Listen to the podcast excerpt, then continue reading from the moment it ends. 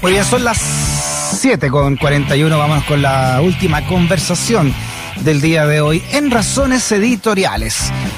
Bueno, cada vez eh, ¿no? es más complejo está el escenario para el exalcalde de Vitacura, Raúl Torrealba. En medio de la indagatoria por las irregularidades que se habrían registrado en el municipio durante su periodo de 25 años, estuvo de alcalde. ¿eh? Bueno, la semana pasada la PDI allanó su casa e incautó computadoras de la municipalidad y ahora se suma la querella presentada por la municipalidad de Vitacura a cargo ahora de la alcaldesa Camila Merino, que es del mismo sector de ella, del, digamos, de Dorrealba, de Evópoli, pero aún así, ¿no? Y ahí está lo, valioso al menos, ¿no? De, la nueva alcaldesa Camilo, Camila Merino, que denunció estas eh, supuestas irregularidades. Vamos a hablar de este tema con el director ejecutivo de Chile Transparente, Alberto Prex, también parte de nuestro equipo de Razones Editoriales cuando vuelvan los debates. ¿Cómo está? Bienvenido, Alberto. Hola, Freddy, ¿cómo estás? Bien, oye, eh, claro, no pasa solamente en este municipio, lo vimos en Maipú, lo vimos en, bueno, ni hablar todo lo que hemos hablado de San Ramón, eh, también en Viña del Mar, etcétera, etcétera, etcétera, ¿no? La falta de control de la delincuencia, venga del narcotráfico, venga de cuello y corbata, ¿no? Sí, no es, la verdad, eh, uno, uno ya se amanece cansado, ¿ah? porque es muy bueno que las cosas se sepan, es muy bueno que efectivamente, como tú dices, la alcaldesa se querelle, pero también hasta qué punto ha llegado el desparpajo. O sea, acá nuevamente tenemos un caso eh, de ser verdad, ¿ah? eso lo tiene que comprobar por supuesto la justicia, eh, de bastante cara de palismo, digamos en el sentido de billetes que van, vienen en sobre, el uso, ¿ah? y esto, esto puede ser una caja de Pandora, el uso de las corporaciones municipales, de las fundaciones que crean los municipios para evadir el control eh, como una caja pagadora de sobresueldo. Eh, y por lo cual, eh, la verdad que efectivamente esto demuestra algo que se viene diciendo hace mucho tiempo. Los municipios tenemos un problema sistémico de riesgo de corrupción y obviamente cuando hay mayor riesgo de corrupción hay más casos de corrupción también. Sí, me, lo comentó el Contralor en una entrevista que le dice que está esta figura de la corporación municipal creada en dictadura, Alberto, que es como una figura bien, bien extraña, porque es una corporación privada, pero que maneja platas públicas. Entonces hay una especie de barrera, ¿no? Eh, eh, quizás confeccionada a propósito, para, eh, para interrumpir una, una posibilidad de, de, de controlar esos fondos. Bueno, esto es lo que se denomina la huida del derecho administrativo. En el derecho voy a tratar de ser muy práctico. En el derecho público tú solamente puedes hacer lo que la ley te autoriza. En el derecho privado, en tu vida privada, tú puedes hacer todo excepto lo que esté expresamente prohibido. Mm. Entonces, esta es una figura que es muy antigua, es anterior incluso a la dictadura. El Estado ha ido creando, por ejemplo, fundaciones, ¿ah? Tema Chile, la Fundación Integra, eh, eh, las orquestas juveniles, y los municipios a su vez también han ido creando corporaciones municipales, eh, de salud, de, educación y otro tipo de figuras como estas organizaciones funcionales, que es el caso de estos programas VITA. ¿Y qué es lo que pasa? Que efectivamente, como bien te decía el Contralor, son organizaciones que se rigen por el derecho privado y donde lo único que puede fiscalizar la Contraloría es la transferencia de los recursos fiscales. Pero, por mm. ejemplo, no ahí tú puedes pagar lo que tú quieras, contratar como tú quieras, no pasas por la ley de compra, eh, el manejo contable es mucho más laxo que en el sector público, bueno, y evidentemente el riesgo aumenta muchísimo porque siguen siendo eh, finalmente eh, servicios públicos pero disfrazados de sector privado, con las laxitudes que tiene el sector privado y que está muy bien que las tenga cuando no mm. hay recursos fiscales involucrados. Oye, interesante la figura legal, ¿me la podrías repetir Alberto? nunca la había escuchado.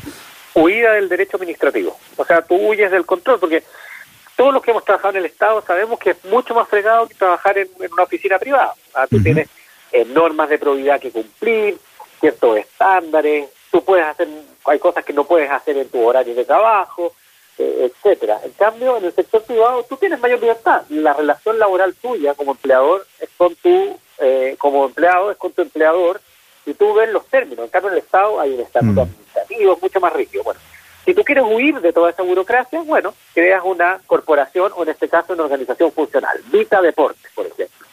Pero la gran pregunta es, no es que el deporte y el fomento del deporte es una actividad que el municipio por sí mismo debiese hacer, y eso de hecho es lo que llama la atención de esto.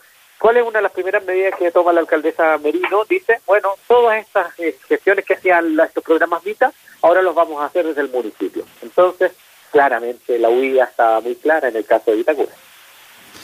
Claro, eh, es fácil entenderlo desde un punto de vista ideológico en un modelo neoliberal de la dictadura que eh, el desdén al, al Estado y tratar de que todo... Pero esto es una cosa que se ha mantenido todo este tiempo, ¿no? Sí, ¿Por qué? pero Freddy, ahí, ahí ser muy claro, tú sabes cuál es mi posición respecto a la dictadura, que por supuesto no es de apoyo, pero esto es ante, ¿ah? o sea, eh, las primeras damas, por ejemplo, desde siempre creaban fundaciones, de hecho la Fundación SEMA Chile la crea eh, se crea en el gobierno de Pedro Aguirre Cerda. ¿ah? No, no, sí, sí perfecto. No, te, me refiero básicamente a, la, a la corporación municipal.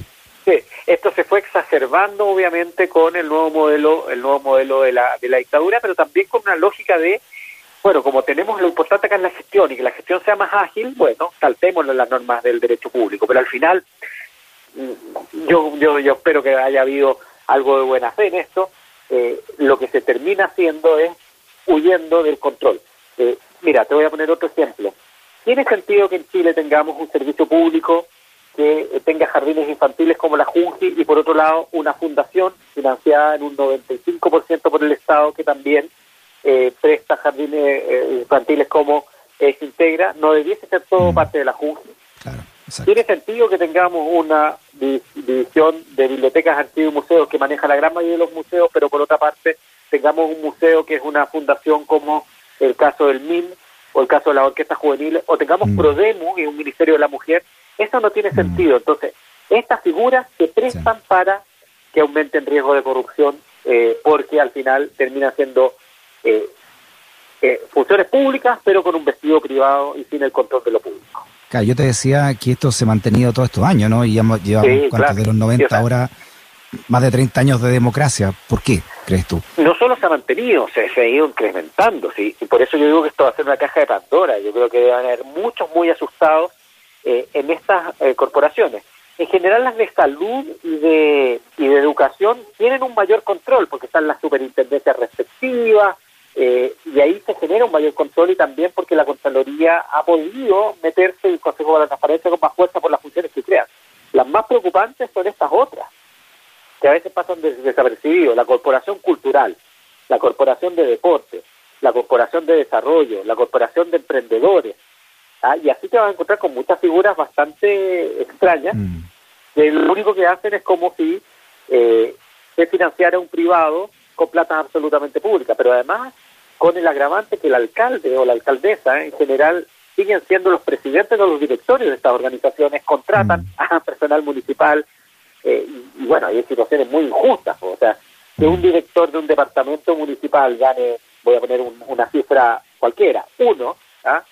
pero el director de la corporación gane cinco o gane seis porque puedes pagar lo que quieras, es absolutamente también anómalo desde el punto de vista del, uso de los recursos para el mismo personal que ahí trabaja. Claro, me decía, me decía el Contralor, y bueno, también lo hemos conversado contigo, Alberto, muchas veces, que la mejor manera de combatir la corrupción es prevenirla, no dándole espacio a que se pueda realizar. La ocasión hace al ladrón.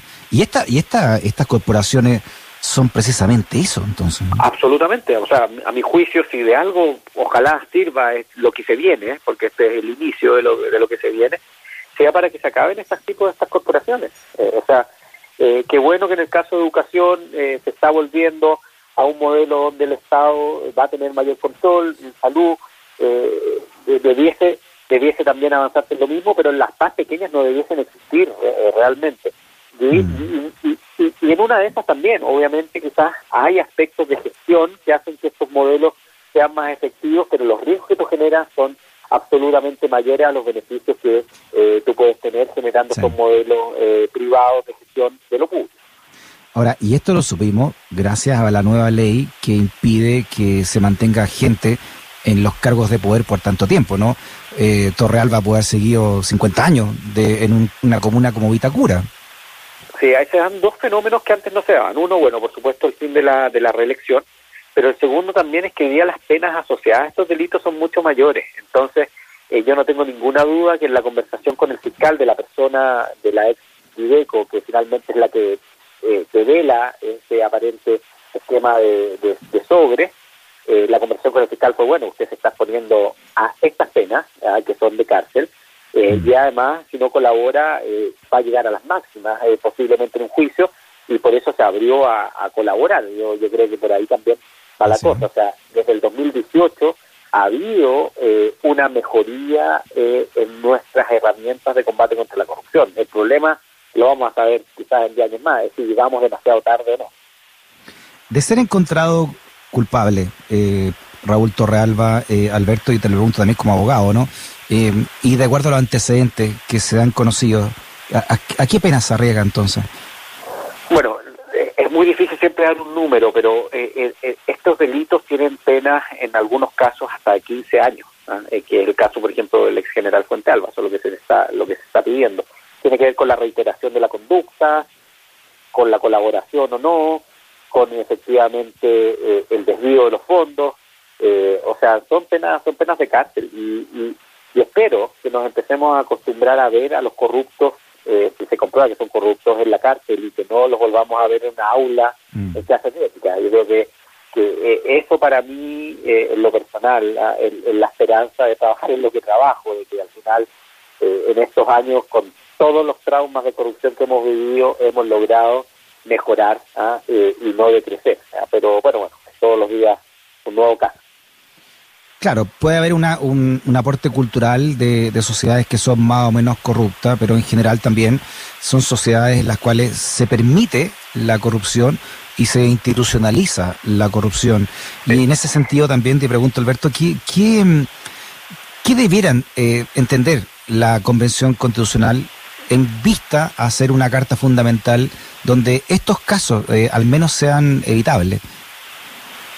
Mira, lo, primero es, entender de que la corrupción es un atentado contra la democracia y contra el Estado de Derecho y debiese estar consagrado el deber eh, o la obligación del Estado de combatir la corrupción. Eso es lo primero.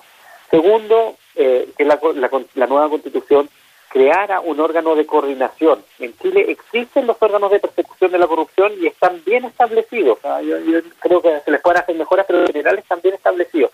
Pero lo que falta es coordinación. O sea, eh, en casos como por ejemplo cuando uno ve eh, lo de Diego Ancalado, si hubiese mayor coordinación entre distintos estamentos, quizás nunca ¿ah? se hubiera ni siquiera podido presentar como candidato. En el caso de las rendiciones en el servicio electoral, la coordinación con el, servicio impuesto interno en el caso de este tipo de investigaciones, la coordinación de Contraloría, Unidad de Análisis Financiero, Ministerio Público, que eso estuviera en la Constitución en un órgano de coordinación. Yo sé que hay, hay, varios que les gusta esa idea y que es positiva eh, para tener un sistema con competencias claras en cada uno de los órganos, Ministerio Público la persecución de delitos, Unidad de Análisis Financiero la persecución del lavado, eh, la prevención mm. de, la, eh, de la corrupción administrativa de la Contraloría, etcétera, etcétera, pero coordinada. Y hoy día esa coordinación es la que no existe. Y lo tercero, bueno, fomentar también los ámbitos que ayudan a eh, combatir y prevenir la corrupción, como son la libertad de expresión y el acceso a la información. Claro, estos altos jerarcas de, las Fuerzas Armadas y de la policía que están siendo investigados tenían en, su, en el cajón de su escritorio miles y millones de pesos que podían usar a discreción, los llamados fondos reservados. Sí, es que la verdad es que ese es el problema, ¿ah? y tú bien lo dices, a discreción, y no eran a discreción, el problema es que ellos entendieron que era a discreción, y ese es el delito. Los fondos reservados no son fondos discrecionales. Eh, eh, eh, yo, yo defiendo de que existan fondos reservados porque en algunos casos es necesario tener ¿ah? fondos, por ejemplo, para poder comprar una nueva tecnología en un caso urgente, o para poder pagar un informante en un caso urgente, etcétera. Eso, eso es normal, ¿ah? Pero es para esos fines. El problema es que acá los gastos reservados se utilizaron eh, como una caja más bien de enriquecimiento personal o de, eh, en los otros casos, eh, de mal uso, ¿ah? de desvío del fin que tienen los gastos, los gastos reservados. Bueno, esa, esa cultura, esa cultura de que, y que también tiene que ver con lo de Itacura, de que durante mucho tiempo las cosas se hicieron de una forma es lo que tiene que parar. Y ahí mm. déjame volver un segundo a Vitacura, que no pasen colados, los consejos municipales de los últimos 25 años. Eh, mm. Si hay alguien que tiene la primera eh, función de fiscalización, no es Chile Transparente, no es la radio, eh, es el Consejo Municipal, incluso antes que la Contraloría. Que en 25 años el Consejo Municipal nunca haya hecho una denuncia de un caso que al mm. parecer es tan burdo, habla ahí al menos de una negligencia. Claro. Buen punto. O una, una complicidad por omisión también. Sí, o sea, es que es muy... Porque, porque claro, si el esquema fuera un esquema como el de las luminarias, por ejemplo, con un esquema más intrincado, donde se crean empresas fantasmas, cuentas fantasmas, eh, se ocupan mecanismos para distribuir el dinero bastante ocultos, eh, claro, pero acá estamos hablando de sobres que pasaban en la municipalidad entre funcionarios municipales que se le entregaban supuestamente al alcalde. Entonces, como esto, o sea, me parece muy raro que en 25 años esto no se haya eh, sabido de ninguna forma o por lo menos comentado. Y si hubiese llegado el comentario de algún concejal, lo primero es haber planteado esto en el Consejo Municipal, en la Contraloría Nacional de la República y en el Ministerio Público. Y eso no se hizo hasta el día de hoy. Alberto Precht, abogado director ejecutivo de Chile Transparente. Alberto, abrazote grande, ¿eh? que esté bien. Un gran abrazo, Freddy, que esté muy bien. Chao.